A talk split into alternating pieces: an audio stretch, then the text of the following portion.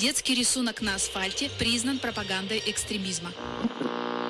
Депутаты назвали внебрачный секс главной угрозой национальной безопасности.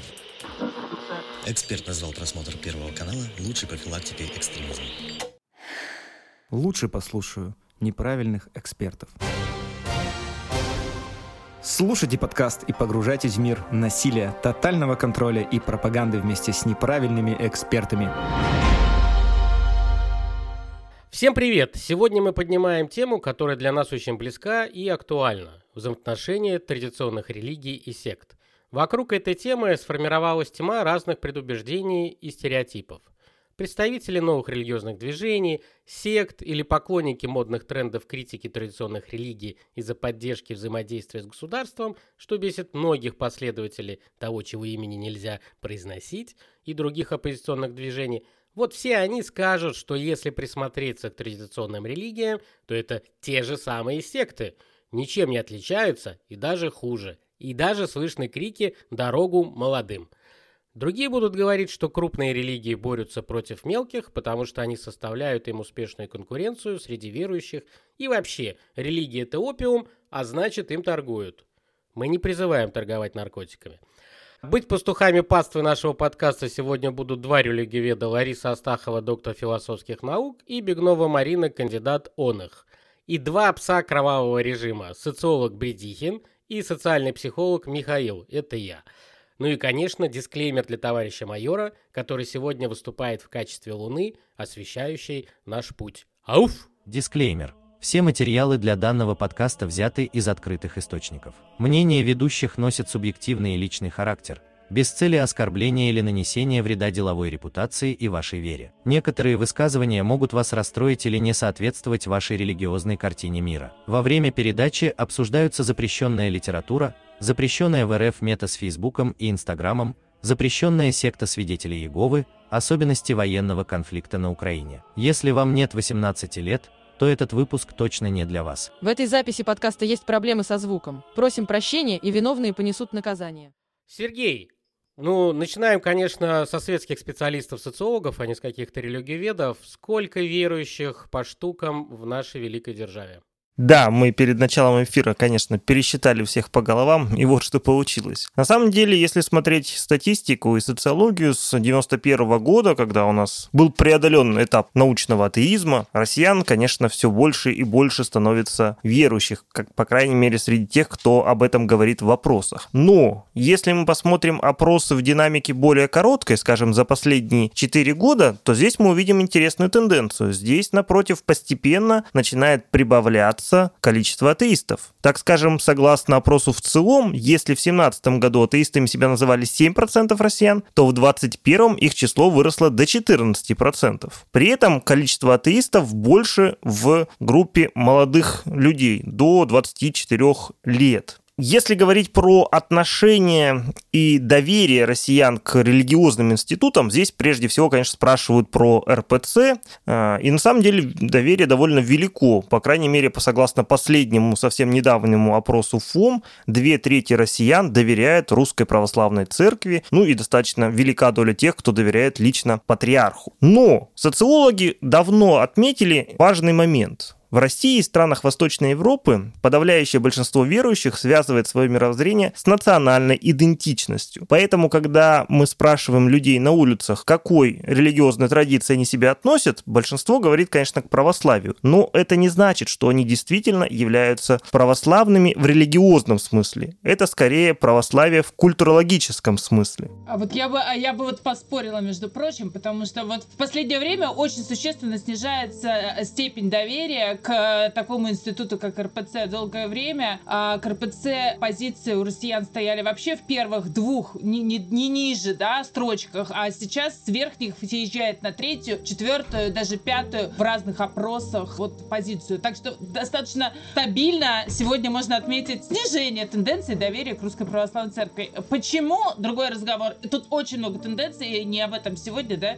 но, но все-таки вот это важно. Согласен. И другой проблемой является вот тот самый самый зазор между, условно, верой и ее реализацией. Не все те, кто ходит в храмы и мечети, верят в то, что составляет суть религиозного вероучения. Многие даже не знают элементарно свой символ веры. И вот здесь мы опять-таки сталкиваемся с тем, что не всегда православный или мусульманин по опросам равняется православный и мусульманин согласно действительно религиозным вероучениям. Но, тем не менее, формально количество верующих у нас достаточно велико, и нельзя сказать, что оно существенно снижается за последние годы. Хотя спорные моменты с доверием тем же и ростом атеистов присутствуют. Вот такова примерно ситуация. Не могу пройти мимо своего любимого антикультового движения, э, роли традиционных религий в этом движении. Поэтому начну свой плач Ярославны. Рассказывать про отечественное антикультовое движение достаточно сложно, так как оно многолико, противоречиво и еще относительно молодое, если сравнивать с западными коллегами или, как можно сказать, не братьями.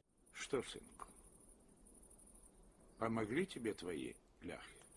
В российской антикультовой тусовочке переплетены интересы десятков известных ученых, юристов, политиков, журналистов, блогеров, всяких влогеров, расследователей, бизнесменов, консультантов, а еще это все приправлено политикой и волонтерством. И, конечно, политоинтригами и конкуренцией. Если говорить про книги, то первой в России была издана в Москве в 93 году антикультовая книга, представьте себе, протестантами книга Джоша Макдауэлла и Донна Стюарта «Обманщики». Другой очень заметной книгой стало издание «Сектоведение» от Дворкина Александра Леонидовича, которое вышло в первой редакции как сборник лекций в 1998 году, потом уже вышло в переработанном варианте в 2000 году и перетерпело несколько переизданий. Я эту книгу достаточно хорошо знаю, у меня даже где-то на полке лежит э, несколько ее версий с неоторванными страницами и непомятыми. Потом были проекты Евгения Волкова из Нижнего Новгорода, который помог появиться переводом Стивена Хассона из серии классных научных книг. Подборка будет, как всегда, в описании. Но вернемся к нашей реальности. Формально российское антикультовое движение можно разделить на две части. Представители традиционных религий и верующие всякие психологи, про них сегодня больше расскажут коллеги, и светские специалисты и ученые. Если между религиозными антикультовыми группами специалистов идет борьба за ресурсы, внимание, политическое влияние и сотрудничество с государством, то у светских специалистов все намного хуже. Есть несколько крупных светских ученых и специалистов по антикультовой деятельности, которые сформировали вокруг себя группы экскультистов и психологов. У светских специалистов часть групп носит закрытый характер, так как в них ходят представители государственных организаций, обслуживающих силовой блок нашей Родины, так называемые погоны. Другие группы специалистов – это больше научные кружки или сообщества, которые занимаются рядом направлений антикультовой деятельности, где сама борьба с культами стоит не на первом месте. А еще появились всякие ВКшные движения по борьбе с культами, где просто огромное огромное количество любителей. Я их даже не рассматриваю, но про них мы запишем, я думаю, отдельный подкаст про антикультовое движение как таковое. Специалистов можно разбить на несколько частей, из которых выделяются наиболее крупные. Это психологи и религиоведы. У религиоведов все очень просто. У них идет затяжная гражданская война, где есть две стороны,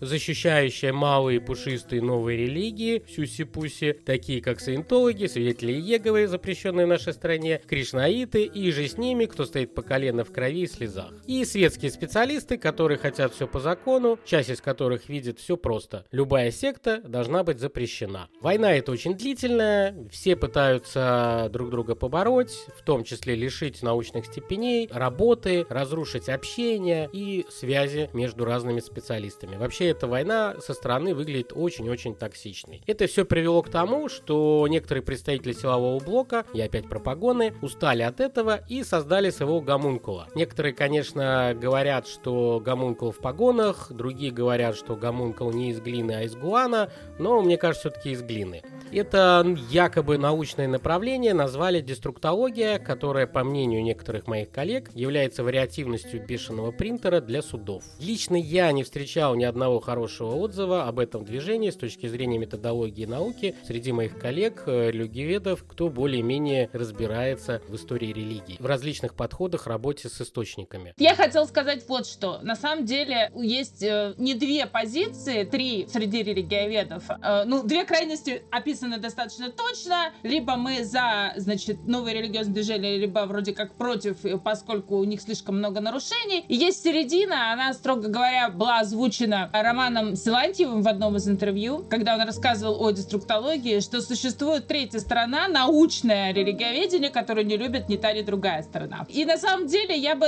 сказала, что это, наверное, действительно так, хотя, с другой стороны, наука на то и наука, чтобы изучать э, культы с научной точки зрения, а не бороться с ними или защищать их, да? То есть я, например, себя отношу к этой части, к середине, хотя многие считают, что я как раз самый что ни на есть клерикал э, от религиоведения. Почему? Потому что э, я как раз очень четко считаю важным разделить э, э секты и культы. То есть есть э, секты, антисектантское движение в мире, кстати говоря, не представлено таким размахом, как антикультистское. То есть мы говорим именно об опасных проявлениях, о специфических ситуациях, связанных с культовой деятельностью, да. А все-таки у нас э, наше религиоведение российское, оно на все новые религии распространило это движение и считает, что любой человек, который хоть раз выступил на стороне противной стороне нового религиозного движения, автоматически попадает в погоны, что совершенно не так, да. То есть он абсолютно точно не сразу и не сто процентов выступает на их стороне. Вот это вот большой массив э, религиоведов э, и вот эта война религиоведов, она действительно выглядит как биполярная такая, да, но на самом деле она гораздо сложнее. И сложнее именно потому, что люди постоянно пытаются искусственно причислить того или иного человека к той или иной стороне э, и автоматически разговаривать, ты с нами или ты против нас. Ну, то есть вот любой новый религиовед студент, вошедший в эту тусовку, аспирант, автоматически причисляется к той или иной стороне. Инквизиция тоже, скорее всего, думала, что действует с точки зрения науки и ради интересов науки. Ну, посмотрим, что получится. Я задам контрольный вопрос, э, чтобы понять, э, кому вы принадлежите. Хабар жив? С точки зрения саентологии, да. Хороший ответ, гибкий. Наши слушатели должны все понять. А у психологов все просто. Башни слоновой кости, королевство нарциссов и практически отсутствие каких-либо научных школ и подходов. Зато огромное количество людей, совмещающих астрологию, карты Таро и Инстаграм, который запрещен в нашей стране э, как экстремистская организация, для вывода людей из сект или просто различные психологические ассоциации, которые сами мало отличаются от лженаучных течений или торговцев индульгенциями. Но еще там куча сектантов-психологов в этих ассоциациях, и светские религиозные специалисты-психологи практически не общаются между собой и не обмениваются информацией. Сейчас еще появились группы различных политиков, типа депутата Госдумы Милонова или сенатора Мизулиной, но это больше про ньюсмекерство или какое-то новостное фрик-шоу, чем какая-либо реальная работа. И мне кажется, что антикультовое движение практически сдулось. Оно осталось вокруг определенных политиков, э, либо там мастодонтов типа Дворкина, которые борются за ресурсы и какое-то внимание. И если спросите меня, что происходит с антикультовой борьбой в нашей стране, я точно вам скажу, она деградировала за эти 15 лет и практически не ведется. Но есть небольшой плюс, что раньше это была как экзотическая болезнь, которую можно было привести после отпуска в какой-нибудь жаркой стране, то теперь это общеизвестная такая болезнь, которая стоит в общем перечне вместе с различным экстремизмом, алкоголизмом и другими измами. Не знаю, это хорошо или плохо. Я очень сильно расстроен и пессимистичен, так как застал момент, когда государство уделяло этой проблеме куда больше внимания, чем сейчас.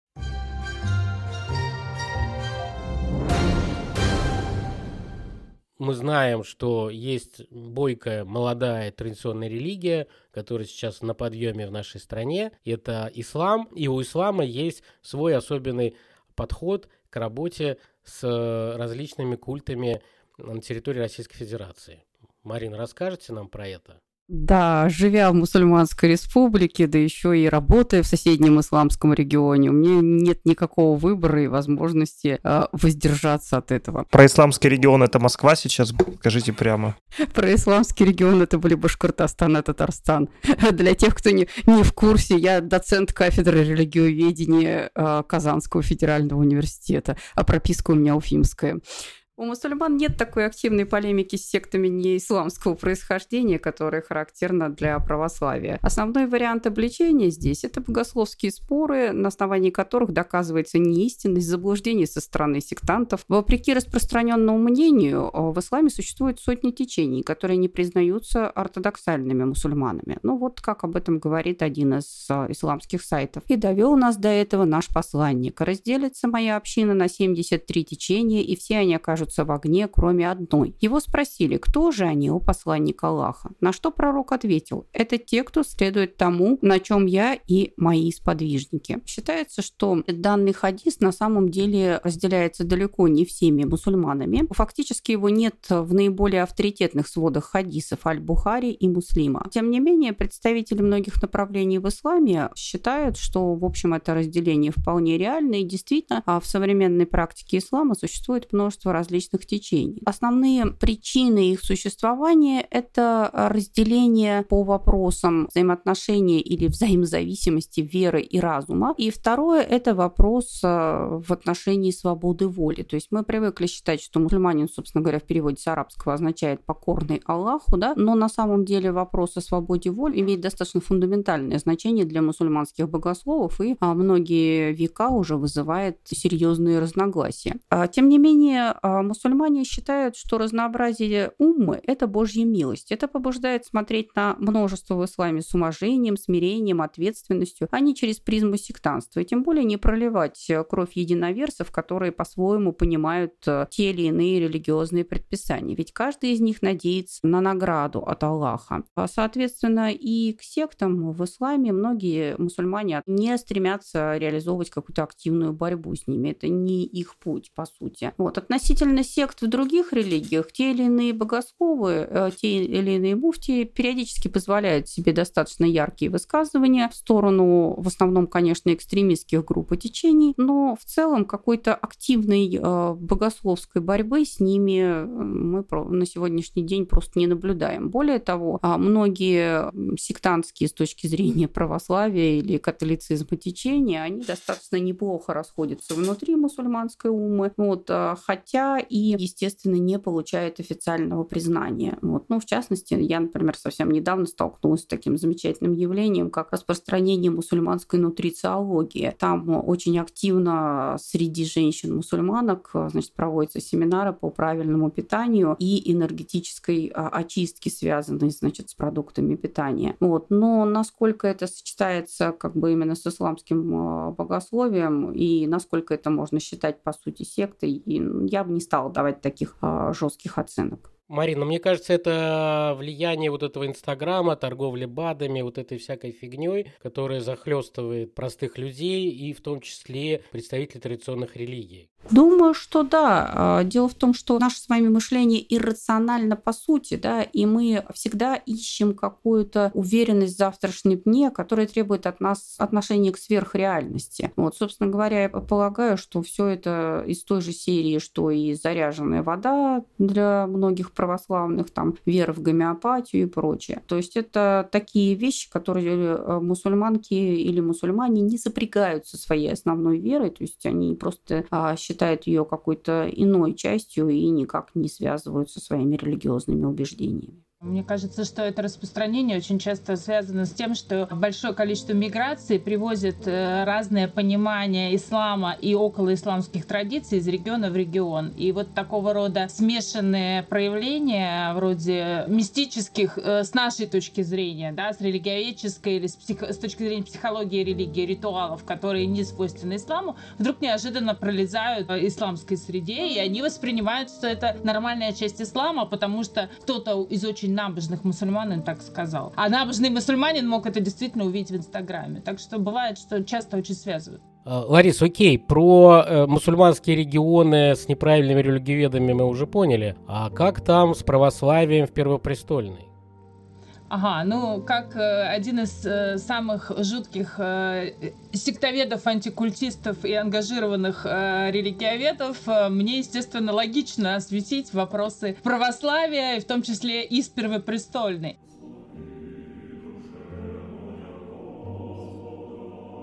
Ну, ни для кого не секрет, что начало гонением на секты большинство а, новых религиозных движений связывают а, с именем православного сектоведа Александра Леонидовича Дворкина. Хотя моду на дискуссии с сектантами ввел на самом деле не он. Но так уж получилось, что а, все-таки он был самый наиболее популярный, обсуждаемый и активно посещающий разные регионы лектор. И, соответственно, именно ему и приписали как введение термина а, тоталитарные секты, который тоже не совсем принадлежал ему, как известно, так и, собственно говоря, весь шквал критики тоже упал на него. Но у нас вообще так принято. У нас выбирается одна жертва, наиболее яркая, интересная, и на нее все это сыпется. Тусовки атеистов э, Многие обсуждают, что как он себя может называть светским специалистом, и который может говорить про секты с точки зрения движения атеистов. Непредвзято. У нас тоже вот эта дискуссия присутствует.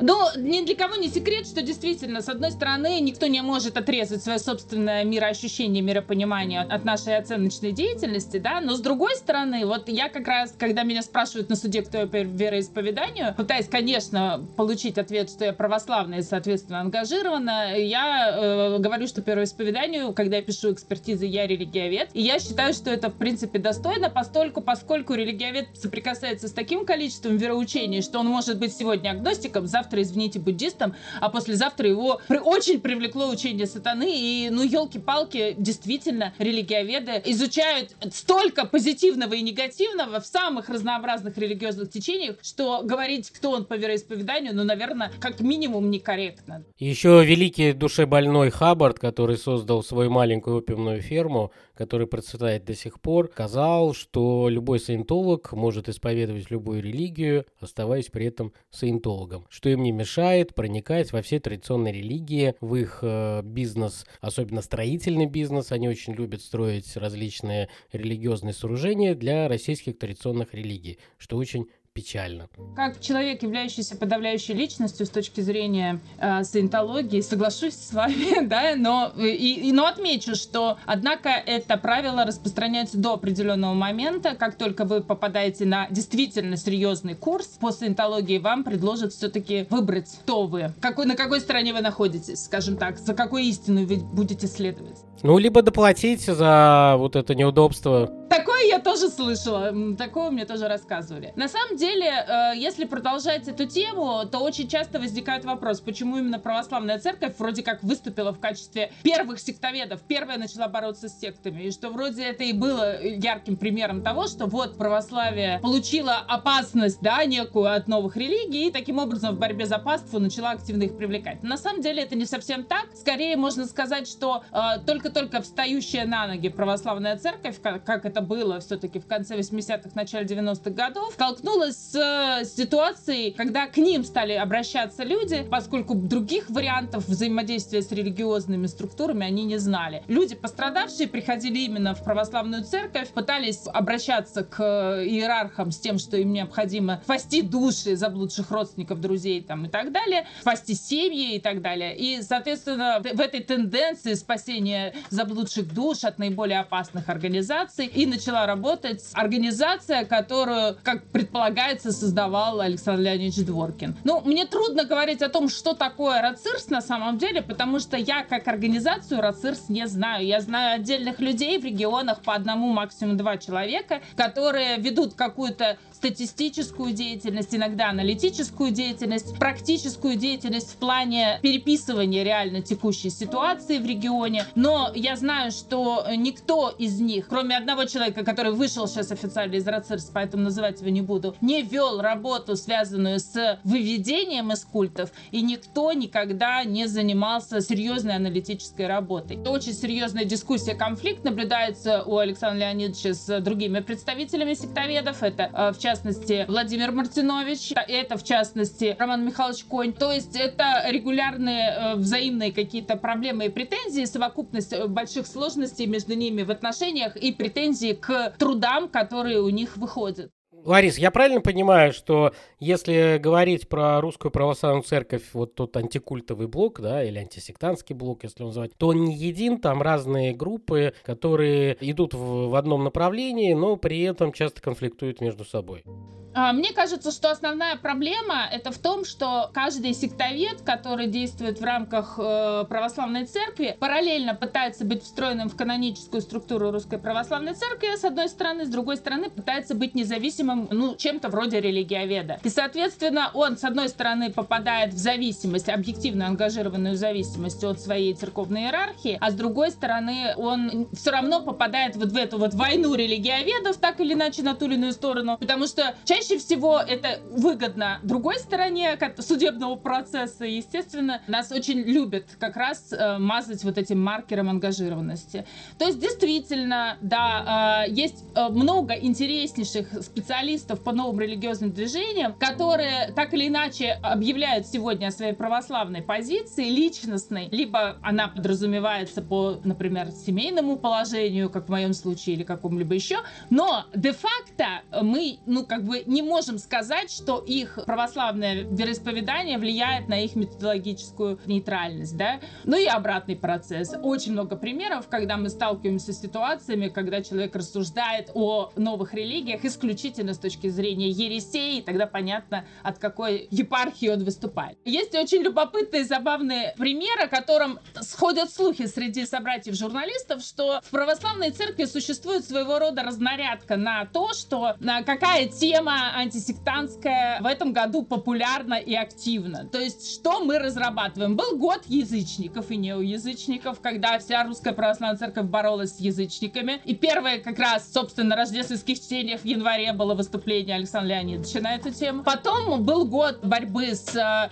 внутренними православными сектами и расколами. Пример тому романа Силантьева, вышедшая книга «Пара православные секты». Был год борьбы, предположим, с кришнаизмом. Был год, когда обсуждалось, вот не возобновить ли нам тот самый процесс по запрете соответствующих учений, ну и так далее. То есть каждый год э, идет какая-то вот э, внутренняя вот эта пропаганда, да, потом она через год забывается, выходит на первый план новая идея борьбы в антисектанстве, то есть у нас нет системной работы как таковой э, в русской православной церкви. Ждем новых книг под авторством представителей антисектантского блока Русской Православной Церкви. Меня что смущает в этом вопросе, это наличие всяких новых видов психологии, мусульманской психологии, православной психологии. И когда я начинаю общаться с представителями э, традиционных религий, и ты говоришь, а вы помочь можете представить другой религии? Они говорят, нет. Или они начинают мне объяснять, что это у человека не измененное состояние психики, не истерия,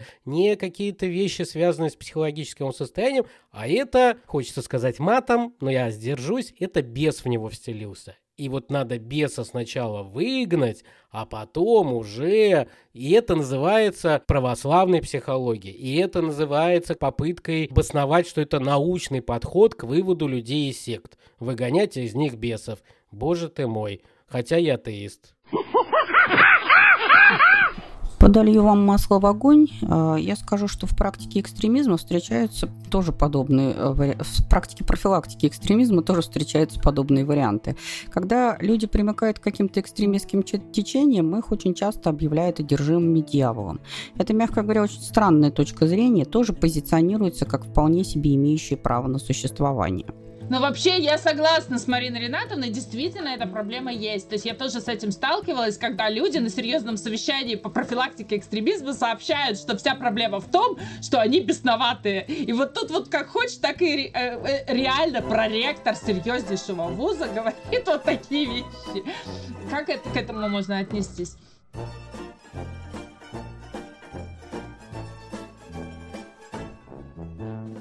Марин, вся надежда теперь опять на вас. Может быть, у католиков все нормально? Если бы. Во-первых, католики давным-давно заинтересовались таким явлением, как секты. Был священный католический суд под названием Инквизиция. Его деятельность в достаточной степени э, полемично оценивается разными экспертами. Мы сейчас об Инквизиции говорить не будем. Давайте вернемся к новым религиозным движениям. На самом деле всплеск исследований НРД у католиков приходится на 70-е годы. Естественно, изначально они занимались, вернее, изучением баптистов, там, пятидесятников и так далее. А классифицировали их, конечно же, как секты. Примерно с этого же времени она начинает использовать этот термин и по отношению к другим религиозным группам и культам. Саентология, последователи кришнаитов и прочее. У католиков вообще всегда была очень хорошо построена система анализа, богословского анализа этих нетрадиционных групп. Вот, большинство работ э, католических авторов на сегодняшний день не приведены на русский язык. Это, во-первых. Во-вторых, они в большинстве случаев все-таки носят не исследовательский, а апологетический характер. Вот, и в Российской Федерации они практически не встречаются. А в силу малочисленности просто самих католиков в России и специфичности аргументации. Сами ватиканские исследовательские службы очень много публикуют и активно про новые религиозные движения. Ну, скажем, вот в базе данных Петербургского апологетического центра, который занимается информационной просветительской деятельностью, очень большое внимание уделяется именно современным сектам. Они считают, что э, большинство сект, которые причисляют у нас традиционных протестантам, таковыми, соответственно, не являются. И четко различают традиционный протестантизм и современные э, группы, которые базируются на протестантском наследии. Естественно, они очень большое внимание уделяют изучению российских сект.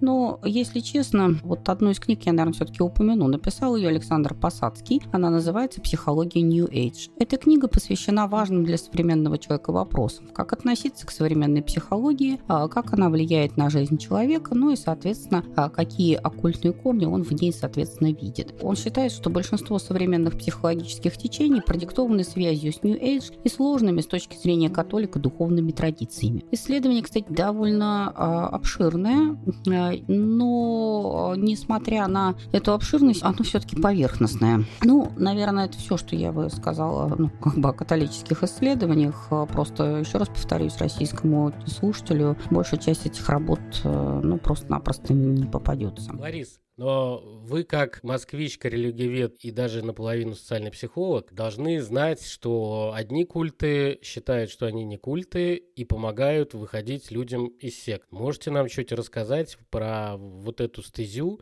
когда кто-то одевает халат врача и говорит, что он готов выписывать рецепты?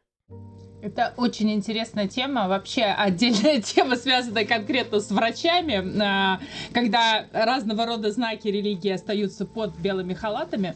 А, я думаю, это тема отдельного подкаста. А, но на самом деле в рамках э, нашей достаточно долго действующей комиссии по противодействию деструктивному воздействию присутствовали представители разных религиозных организаций. И одна из причин, по которой эта комиссия в свое время при Совете Федерации была создана, это была причина введения закона против сект. То есть нам необходимо было ввести, как они считают, новый закон, который бы отделял секты от несект и, соответственно, а, ограничивал вредное воздействие влияния сект на наше население. А это какой год был приблизительно? Да, да это было да, примерно 6 лет назад, и достаточно долго эта комиссия действовала. И сейчас при новом созыве, я думаю, что она очень вероятно будет возобновлена, но немножко с другим контекстом. Но это Мизулина, да? Это да, при э, Мизулиной действовала такая комиссия, и вот эта идея, она до сих пор продолжает действовать. У нее есть две основных линии. Первая линия — это создание уполномоченного по правам религии, как считают многие протестанты России. Они считают, что крайне необходим человек, который защищать права верующих людей будет. Но одна из причин, о которой они говорят, это как раз ситуация с свидетелями Иеговы, например. Вторая линия — это линия, которая вот очень четко прослеживается и на официальных телеканалах. В частности, например, 30 сентября на телеканале «Россия» вышла в эфир программа «Национальный интерес», которая как раз обсуждала угрозы, которые несут э, России тоталитарные секты. Но на самом деле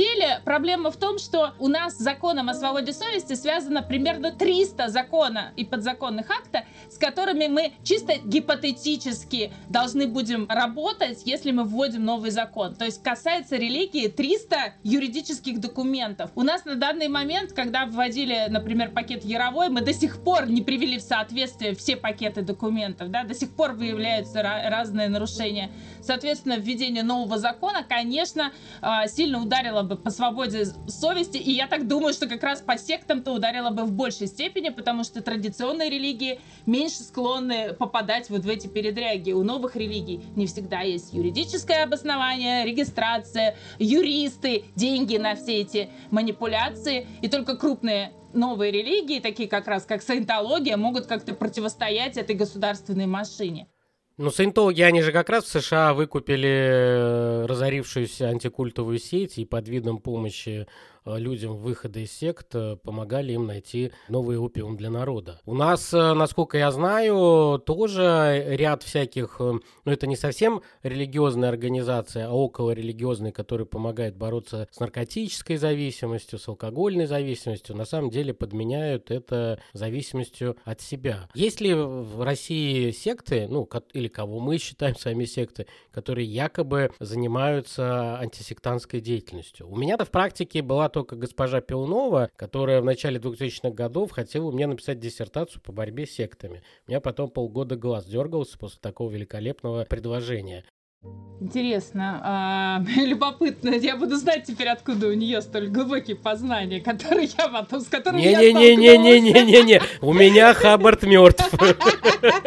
Вот, потому что когда я писала экспертизу по Светлане Пиудовой, она уже была э, продвинута в том плане, что считать религией, а что не считать, и всячески давила на то, что они себя не самоидентифицируют как религиозная организация. Любопытно, кстати, что вообще лечение химических и нехимических политических зависимостей многих организаций понимается примерно в одном ключе. Есть специфика, но методику большинство действительно применяет ту же самую, как и с другими нехимическими зависимостями. И в первую очередь одним из основных источников другой нехимической зависимости является собственная вера, собственная религия, то есть когда человека вовлекают в деятельность религиозной организации, в которой принадлежит этот центр. То есть я не знаю ни одного абсолютно независимого центра, который так или иначе поддерживается и спонсируется религиозной организацией. Это свойственно самым разнообразным от православных и мусульман, то есть от традиционных религий до как раз современных религий, протестантских деноминаций,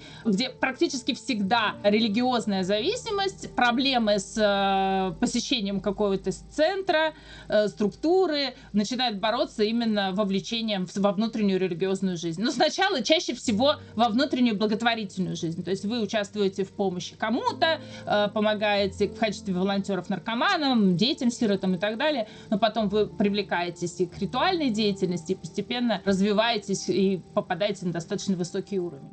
Я как-то не встречал каких-то чистокровных НКО, которые занимаются именно антикультовой деятельностью, именно религиозных, я имею в виду НКО, да и вообще и светских даже особо НКО, кто, кто помогает людям, попавших, э, попавших в тяжелую ситуацию, связанную с культами и сектами.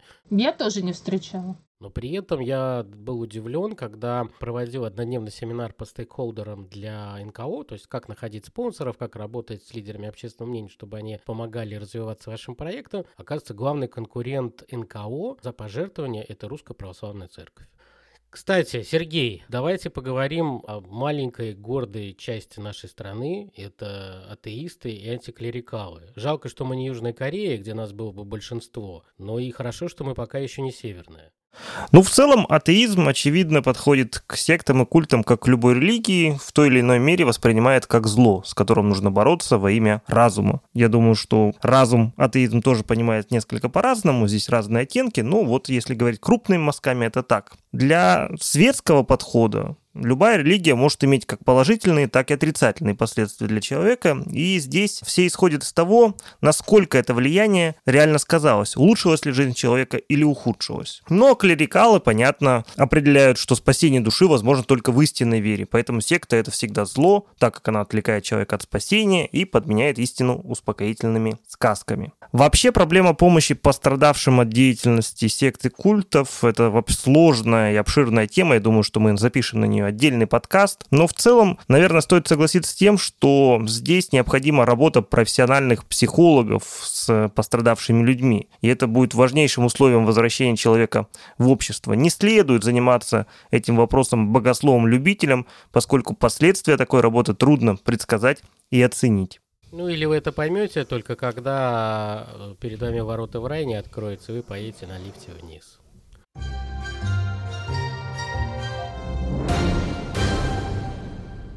Ну и, конечно, мы сегодня подняли такую сложную тему, неоднозначную, очень яркую, полную различных конфликтов, разных точек зрения. У нас есть хорошие, пушистые, теплые, ламповые выводы. Вне зависимости от проблем между разными участниками антикультового движения, все они понимают опасность сект, культов и религиозного экстремизма. То, что некоторые это используют ради получения преимуществ, ничего страшного. Просто воспринимайте это как данность. Все разные, у всех разные дороги. Главное мы идем в нужном направлении. Традиционные религии находятся в кризисе и достаточно консервативны, особенно в нашей стране, особенно сейчас, когда мы находимся в вооруженном конфликте и под экономическими санкциями.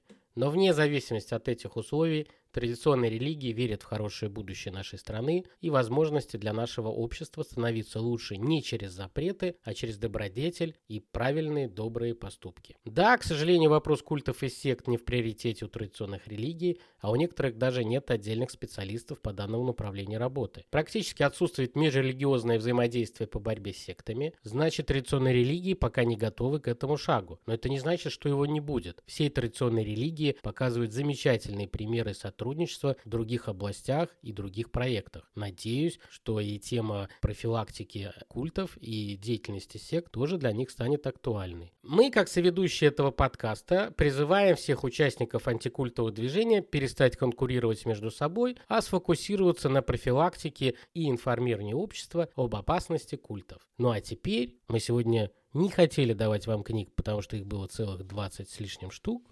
Но Марина Бегнова, Марина Ринатовна выбрала самые любимые свои книжки. Сейчас она вам про них скажет. Первая книга, которую я хотела бы вам порекомендовать, это очень сложная для прочтения работа, сложная для прочтения не специалистами. А, но она действительно дает представление обо всей системе изучения новых религиозных движений, не только в России. Написал ее Владимир Александрович Мартинович, называется она «Сектантство. Возникновение и миграция». Первый том. А, это наиболее полная, наверное, версия исследований новых религиозных движений с очень любопытной и очень сложной классификацией. А, классификация, кстати, рабочая, несмотря несмотря на множество негативных отзывов со стороны коллег, которые пытаются критиковать ее в первую очередь за излишнюю сложность с их точки зрения, я лично считаю, что эти отзывы продиктованы исключительно завистью. Вот, потому что, в общем-то, я проверяла ее на двух сектах, и тех, которых не было в коллекции Владимира Александровича, и они превосходно легли на нужные параметры. А другой вариант книги – это книга про исламские секты Дамир Шаговеев. «Исламские течения и группы». Она пересдается каждый год, а, и дополняется новым материалом. Но э, я бы сказала, что это все-таки немного богословский подход с точки зрения именно исламского богословия. Вот. Но, тем не менее, история сект э, радикальных исламских течений, она там, конечно же, присутствует и очень даже неплохо. Не могу не ответить на призывный беззвучный вопль Ларисы Сергеевны. Мы тоже написали с ней небольшую книгу про новые религиозные движения, учебное пособие для мусульман. А оно лежит в свободном доступе на сайте Башкирского педагогического университета. 2016 год, издательство Масул, город Ирак. Кстати, если уж об этом говорить, конкретно для религиоведов первое пособие по новому религиозному движению тоже написала я в 2009 году. Во всяком случае, в рецензии так и отмечали. Первое, пожалуй, нормальное пособие от религиоведа для религиоведов. Подозревали вас, что это вы все сделали. Ларис, после того, как вышла деструктология, можете сжечь все ваши труды. Да, тем более, конечно, потому что деструктология базируется на трудах профессора Ларисы Сергеевны Астаховой. Вот в чем ужас-то весь, если почитаем вводную статью. Некоторое время назад мне повезло познакомиться с книгой, которая называется «Моя сестра Салафитка». Это э, роман, ну, скорее в автобиографическом жанре, да, собранный в одну историю многих мусульманок, которые попали в различные салафитские течения. Ну и как они оттуда, соответственно, выбирались. Книга пронизан прям-таки положительной ролью российских спецслужб, конечно же, Федеральной службы безопасности, но это не может нас не наводить на некоторые размышления. Для специалиста она очень скучная, а, но некоторые диалоги там прям списаны с натуры, то есть вот а, вы вполне можете услышать их во дворе мечети. А для целевой аудитории эта книга вполне захватывающая, получившая множество позитивных отзывов. Ну, не скажу, что она связана с антикультовым движением впрямую, но, в принципе, это попытка продвинуть данный жанр в художественном варианте. Конечно же, про другие другие антикультовые книги мы еще расскажем в письменном виде и, а, естественно, уделим большое внимание именно художественному прочтению. Борьба религий, культов и сект между собой всегда была и вряд ли она закончится в обозримом будущем. Главное, чтобы эта борьба шла на поле добрых дел. И хотя, как пела старуха Шапокляк, хорошими делами прославиться нельзя, мы в подкасте «Неправильные эксперты» считаем иначе. И желаем нашим слушателям, вне зависимости от их религиозной принадлежности, творить только добро. Не забывайте молиться за нас, подписываться в социальных сетях и рассказывать своим друзьям. С вами был подкаст «Неправильные эксперты».